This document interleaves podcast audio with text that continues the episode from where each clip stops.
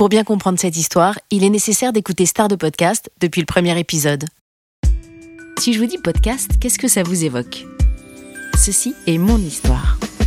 Il a une espèce de blouson à carreaux, il a des couettes. Ah oui, ça c'était un enregistrement sur mon appli dictaphone. J'adore ça. Paf Qu'est-ce qui s'est passé? Mais qu'est-ce qui s'est passé? Toi, l'accident, cette mémoire qui flanche, les lettres. Je vais être ta star du podcast. Rappelez-vous, c'était à la fin de l'épisode 6. GG, on va jouer à combien de temps à ce petit jeu hein? Et si vous me disiez clairement quel est votre problème, on pourrait peut-être trouver un terrain d'entente, qui sait? Et je pourrais même vous faire parler dans mon prochain épisode, si jamais vous en valez la peine.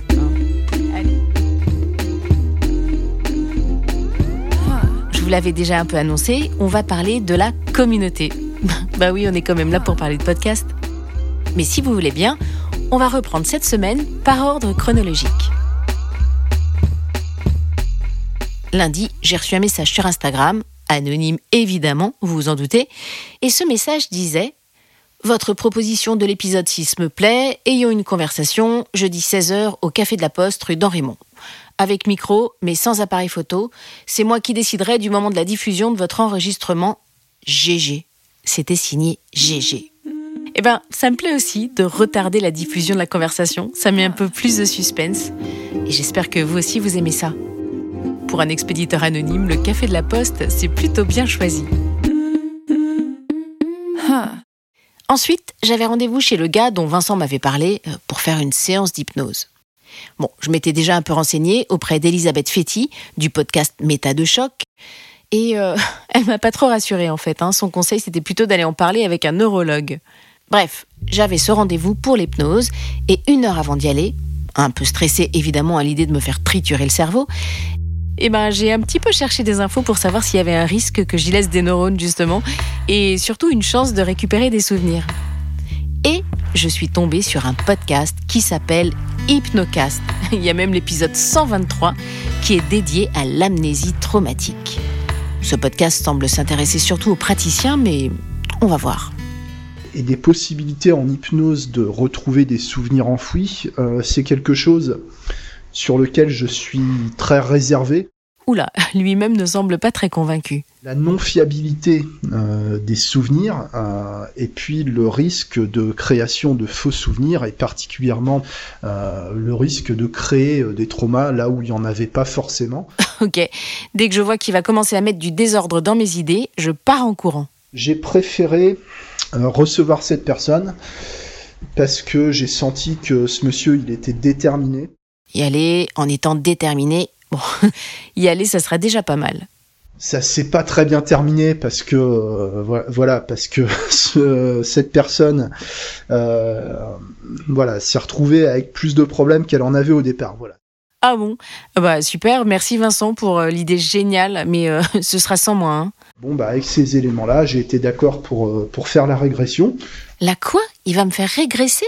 L'idée, c'est qu'une fois que vous êtes en transe, bah, de pas, voilà. Et il va me mettre en transe. Oh là là, je veux l'enregistrer ça. Donc euh, voilà, l'idée c'est que je vous mets en hypnose profonde et puis on va voir, euh, on va voir ce qui se passe. aïe aïe aïe, mais euh, j'espère que j'aurai quand même une petite chance de survie. pour mettre la, la, personne en catalepsie du bras et quand j'ai mis le bras en position, il était déjà complètement cataleptique. En fait, j'ai mis le bras en position, il n'a pas bougé pendant pratiquement une heure, mais vraiment pas bougé d'un millimètre. Quoi. Bon, alors euh, si je comprends bien, je vais sortir de là avec tous mes souvenirs, mais avec un bras complètement paralysé. Hmm, ça fait rêver quand même. Hein donc euh, lieu de sécurité ancrage, donc le lieu de sécurité, ça peut être un endroit, ça peut être un souvenir, ça peut être quelque chose que vous connaissez, que vous ne connaissez pas. Et dans cet espace, voilà, vous êtes en sécurité, tout se passe bien pour vous, tout est normal. Bon, ça, ça me va. Je vous propose, monsieur, de commencer à remonter le temps d'une manière sécurisée, plaisante, agréable, progressive, d'abord en vous remettant dans un souvenir agréable de la journée d'hier. Ah, ça y est, je me détends déjà. Il n'avait pas eu de souvenir euh, vraiment clair, mais des sensations et des émotions. Ok, euh, c'est pas très concluant quoi. Bon, vous en pensez quoi vous? Finalement, moi, euh, d'après tout ce que j'ai entendu, je suis pas hyper à l'aise, mais bon, j'en ai vu d'autres. Et puis c'est vrai, j'aime bien faire des expériences, surtout quand je peux vous en rapporter un enregistrement. Allez, c'est parti. Euh, non. Bon, donc en fait, j'y suis allée. Résultat, dans ma conversation de mercredi avec Vincent, eh ben, euh, non, oula, là on en est à lundi. Euh, bon, procédons par ordre et avec méthode, s'il vous plaît. Bon, alors d'abord, mardi. Mardi. Mardi, j'ai jeté un œil sur le fonctionnement de la communauté de Cerno. Comme il arrive à vivre de son podcast uniquement par des dons, on comprend qu'il a dû trouver un moyen d'engager fortement sa communauté. Alors voilà ce que j'ai relevé. Il a ouvert un espace sur Patreon. C'est un site de financement participatif. Trois niveaux sont accessibles, entre 3 et 10 euros par mois. Alors, il y a les anti-détectives, les anti-inspecteurs et les anti-commissaires. Et ouais, c'est une anti-enquête, comme il dit.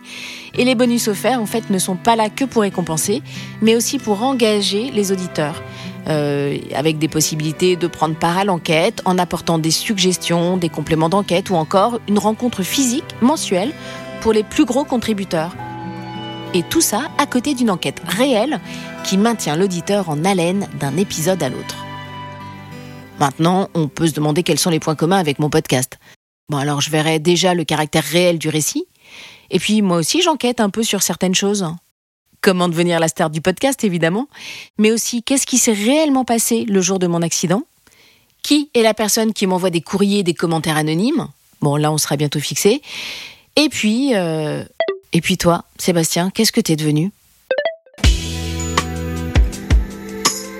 Alors euh, moi aussi, je vous demande de m'aider à trouver des réponses. Mais c'est vrai que j'ai pas d'espace dédié à ça. J'en parlerai à Vincent, on verra. En attendant, vous pouvez toujours me joindre sur Instagram, Facebook et Twitter. C'est quand même assez facile, il suffit de taper Star de podcast. Et aussi, si vous pouvez penser à m'aider à faire remonter mes notes dans Apple Podcast, Podcast Addict et toutes les autres applis, avec en plus un petit commentaire sympa, si le cœur vous en dit, ça me fera vraiment plaisir.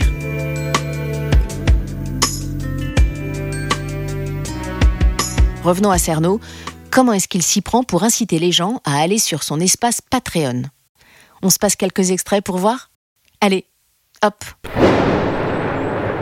Épisode 89. Je bois mon café. Bon, déjà, il commence à bien mettre dans l'ambiance avec une musique bien choisie. C'est abominable. Comptes-tu quelqu'un pour aller faire la fête? Ouais. C'est l'argent. Quand vous passez de l'autre côté, vous avez plus besoin. Il enchaîne euh, quelques extraits pour éveiller la curiosité. Qui était Madame Rose, Hélène André Lucie, veuve Frexès. Une voix posée qui oblige à réserver toute son attention au récit. C'était une femme de taille moyenne, entre 1m62 et 1m66, cheveux blonds dans sa Il décrit les gens, il raconte leur histoire, Sa famille était une famille recomposée. Du côté de sa mère, il y avait cinq frères et sœurs. Et on se laisse porter. De nature autodidacte. Elle écrivait dans des cahiers ou sur des bouts de papier les choses qu'elle avait apprises. Je tourne à gauche.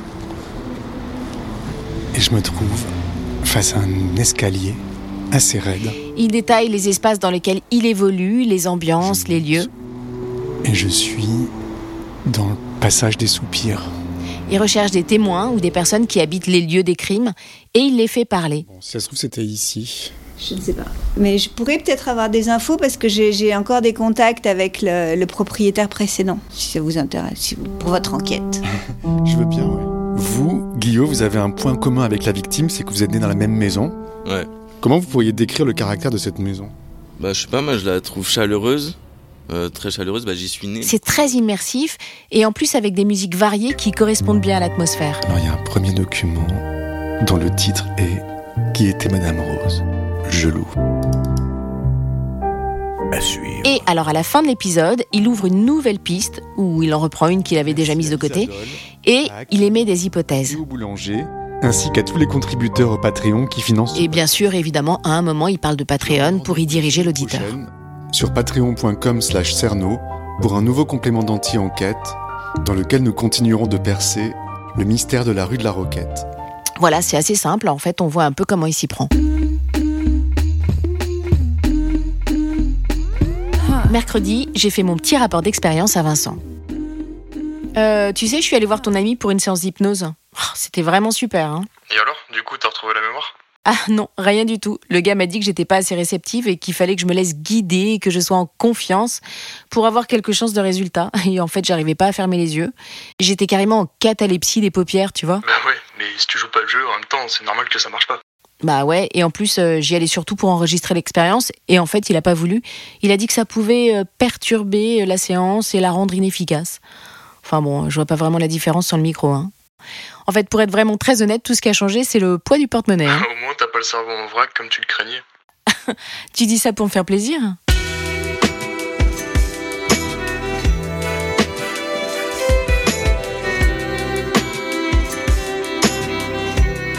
Bon, ma conversation avec GG s'est plutôt bien passée.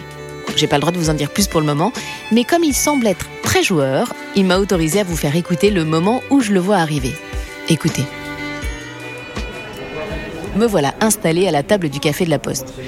Le lieu et l'heure sont plutôt bien choisis pour quelqu'un qui veut se faire enregistrer sans trop de brouhaha. J'attends mon cher anonyme. Non. Non, c'est une blague